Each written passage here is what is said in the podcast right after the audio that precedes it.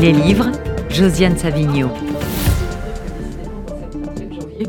Euh, il y a beaucoup de choses qui sont magnifiques. Alors vraiment, il faut lire Le Bureau d'éclaircissement des destins de Gaël Nohan aux éditions Grasset.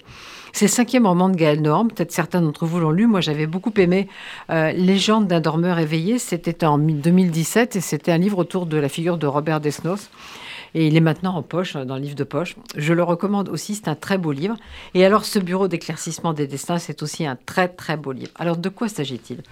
Gaël Nohan, en fait, est parti de sa découverte qu'à Arolsen, en Allemagne, c'est un petit village de la Hesse, il y a le siège de l'International Tracing Service, qui est le plus grand centre de documentation sur le nazisme, et où on a gardé les témoignages et les objets qu'on a trouvés dans les camps.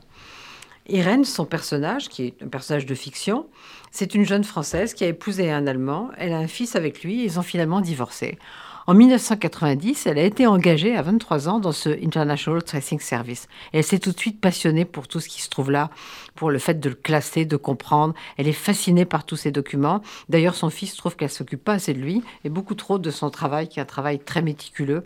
En 2016, elle est chargée de restituer les objets qui sont dans ce centre. Alors, des objets qui ont très peu de, valeur marchande, par exemple un pierrot en tissu défraîchi, un médaillon, un mouchoir brodé. Mais ils ont évidemment une haute valeur symbolique, comme le montre le poème de Rachel Auerbach qu'elle a mis euh, en elle a mis un extrait en épigraphe euh, de, son livre et ça s'appelle Le sanglot des objets morts. Je vais vous lire ce petit verset.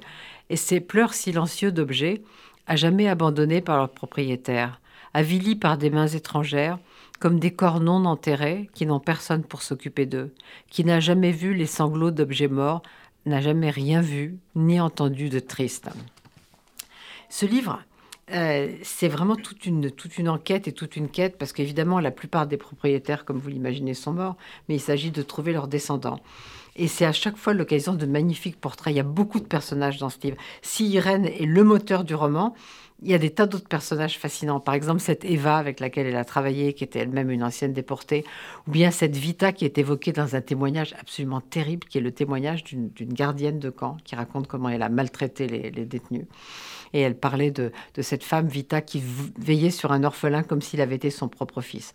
Et cette enquête d'Irène, elle va la mener un peu partout dans le monde, à Berlin, à Paris, et même à Thessalonique et en Argentine. Bien sûr, comme vous l'imaginez, ce qu'elle découvre lui change quelque chose de sa propre vie à elle. C'est pas seulement rapporter des objets à quelqu'un. Bref, ce bureau d'éclaircissement des destins, ça fait 400 pages, mais moi je peux vous dire que si vous le commencez, vous ne pourrez pas vous arrêter, donc il vaut mieux prévoir quelques heures. C'est de Gaël Nohan et c'est aux éditions Grasset et c'est vraiment fascinant et bouleversant. Un très très beau livre.